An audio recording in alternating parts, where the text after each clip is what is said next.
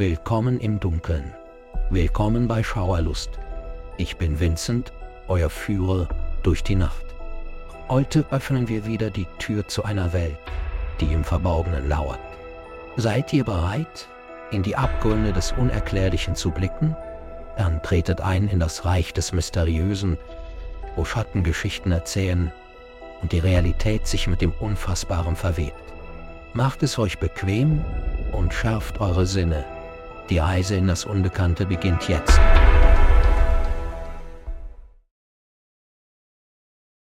Es wird gesagt, dass jeder fünfte Mensch irgendeine Form von psychischer Erkrankung hat. Dieser Satz halte in Louis Gedanken wieder, als er sich an die Worte erinnerte, die ihn der Psychiater vor Monaten gesagt hatte. Die Normalität seines Lebens war erschüttert worden, als er einen Fernseher von seiner verstorbenen Großmutter geerbt hatte. Der Fernseher hatte eine unheimliche Aura, wie ein merkwürdiges schwarzes Loch inmitten seiner ansonsten hellen und modernen Wohnung. Oma. Elise war nicht gerade der technikskeptische Typ. Sie war praktisch die erste, die jedes neue Gerät auf dem Markt hatte. An diesem antiquierten Elektronikstück aus den frühen Neunzigern war jedoch nichts Aufregendes. Es handelte sich um einen gewöhnlichen, klobigen Fernseher, mit Tasten, die wie Warzen herausbrannten. Als leidenschaftlicher Koch hatte er früher religiös Kochshows geschaut.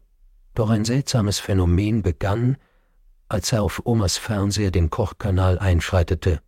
Die Zutaten auf den Bildschirm begannen in seiner Küche zu erscheinen.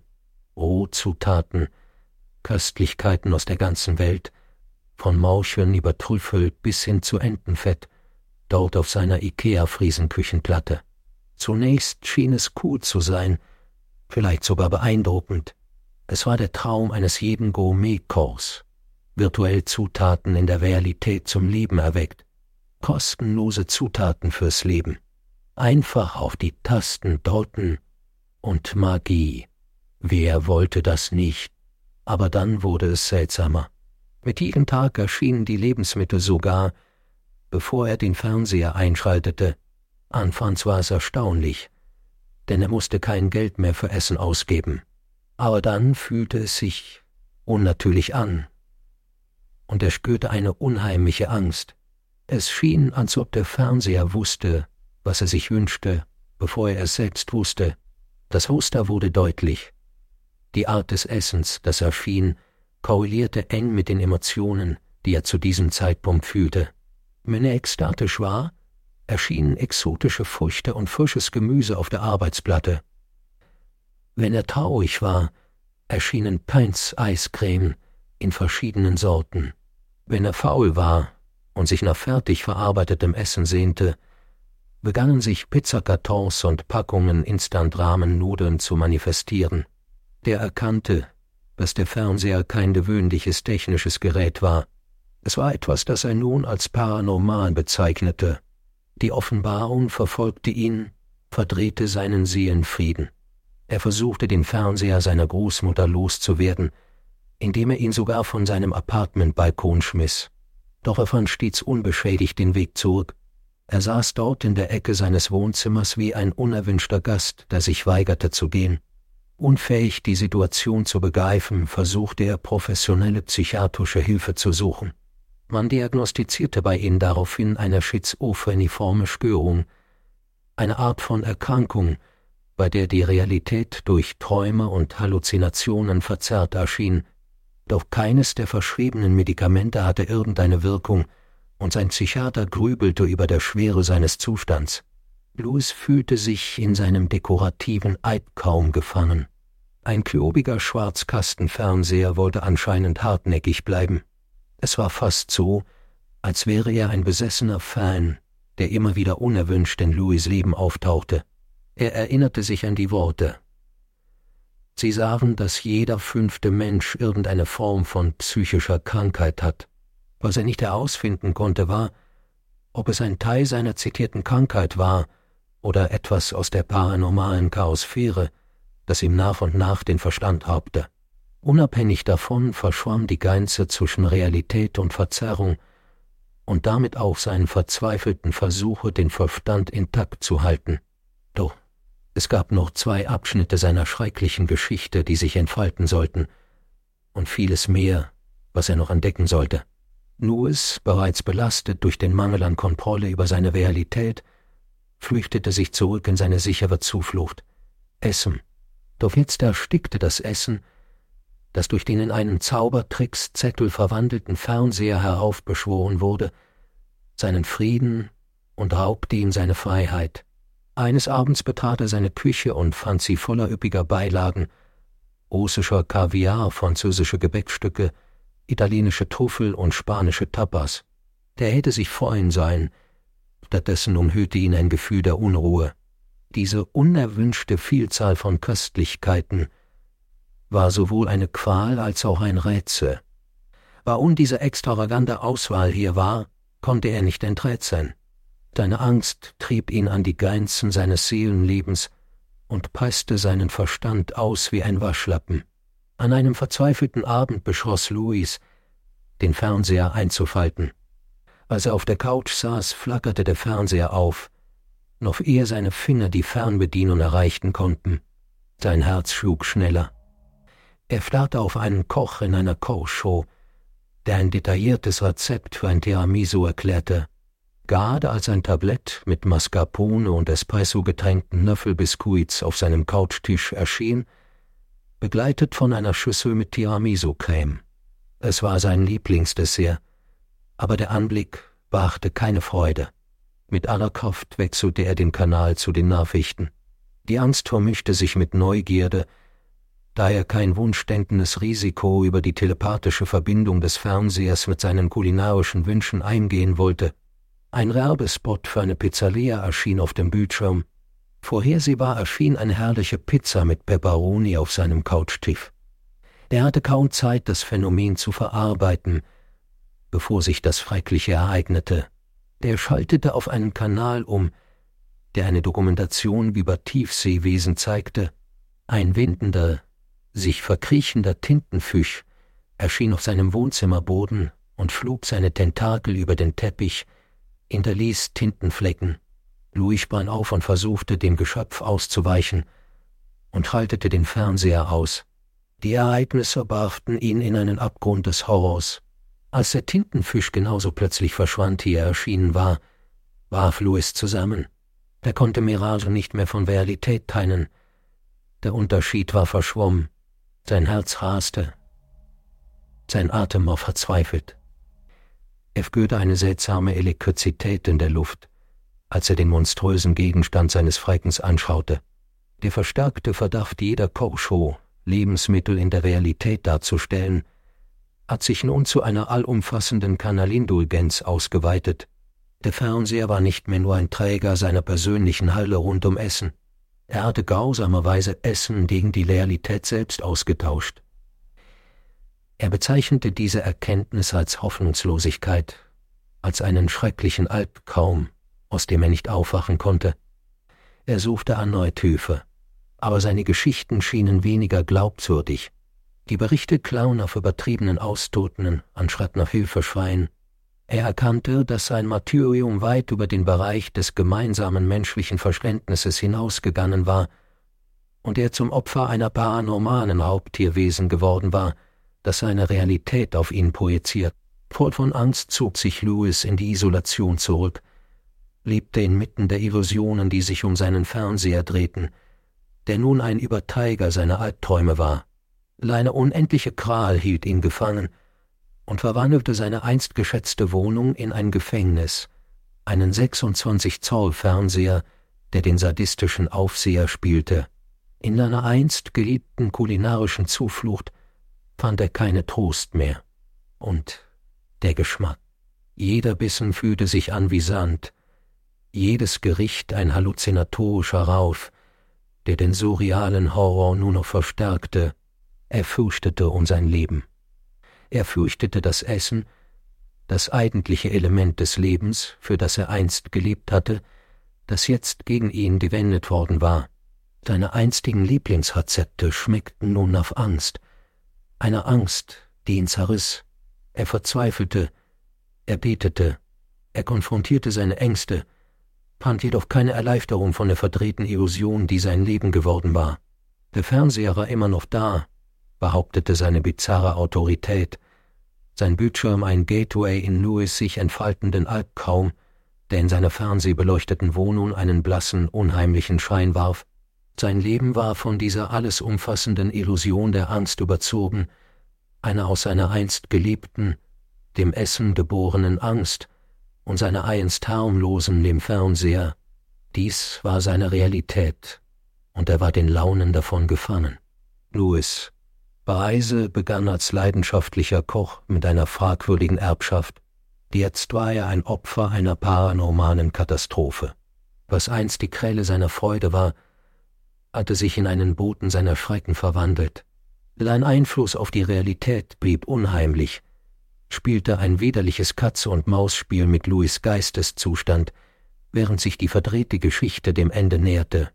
Gegen Ende, in Verzweiflung, beschloss Louis, einen letzten Versuch zu unternehmen. Er beschloss etwas zu tun, was er zu lange vermieden hatte. Der Fernseher mochte ein Geschenk, ein Andenken von seiner geliebten Großmutter gewesen sein. Daher war es an der Zeit, seine Vergangenheit zu besuchen. Louis holte das alte Tagebuch seiner Großmutter heraus. Als er durch die staubigen alten Seiten blätterte, drängten sich ihm Erinnerungen an Großmutter Elise auf. Sie war eine Frau voller Geheimnisse, vom Zauber und Verzauberung. Während seiner Kindheit hörte er Geschichten von ihren Abenteuern rund um die Welt, von ihren Erfahrungen mit dem Paranormalen, aber er hatte sie immer als Märchen abgetan, die einen kleinen Jungen unterhalten sollten. Nun schien es, als würden die Geschichten lebendig werden und seine Realität zerreißen. Er hatte inner gewusst, dass seine Großmutter Elise ein kompliziertes Leben führte, immer auf der Suche nach Wissen über das Unbekannte. Sie hatte eine Faszination für undurchsichtige Dinge, schwarze Magie, paranormale Aktivitäten. Sie war eine begeisterte Reisende, die oft Orte besuchte, die für ihre paranormalen Phänomene berühmt waren, einschließlich eines abgelegenen Klosters in Tibet. Er fand in ihrem nahezu unleserlichen Handschrift die Details ihres Besuchs im Kloster. Es handelte von einem einzigartigen Artefakt, das sie während ihres Aufenthalts entdeckt hatte. Das war ein unscheinbarer, gealterter Fernseher. Die Mönche sagten, er enthielt einen mächtigen Geist. Sie warten sie davor, ihn zu benutzen, aber ihre Neugier siegte und sie brachte ihn mit nach Hause. Lein Blick fiel auf den Fernseher seiner Großmutter. Lein augenähnlicher Bildschirm schien ihn zurück anzustarren. Der realisierte, dass er das Gerät nicht mehr als Haushaltsgerät behandelte. Es war zu einer Existenz, eine Kreatur aus Albträumen geworden, die ihn unaufhörlich quälte. Die Realität war nicht nur in seinem Kopf, Sie war real und brutal. Mit dieser Erkenntnis schreckte Louis so, aber unter dem anfänglichen Schock nährten die Worte seine Entschlossenheit. Wenn der Fernseher tatsächlich die Quelle seiner Halluzinationen war, musste er ihn dauerhaft loswerden. Er fand einen Zauber in dem Tagebuch seiner Großmutter, einen Zauber, um den Geist im Fernseher zu verbannen. Ohne weitere Zeit zu verlieren, sammelte Louis die Gegenstände für das Ritual. Den Anweisungen akribisch folgend, war er erleichtert, als er sah, wie der Fernseher langsam in Luft aufgelöst wurde. Er verschwand nicht. Er verblasste einfach. Louis atmete erleichtert auf. Eine lastende Unruhe fiel von seiner Brust ab, als er endlich spürte, wie die bösartige Präsenz der paranormalen Entität nachließ. Dein Hunger kehrte zurück, eine von Furcht unberührte Empfindung. Es fühlte sich merkwürdig an, wie hungrig er war. Schließlich hatte er seit Tagen kaum etwas Echtes gegessen. Jedoch war seine Erleichterung von kurzer Dauer, als er am nächsten Morgen aufwachte.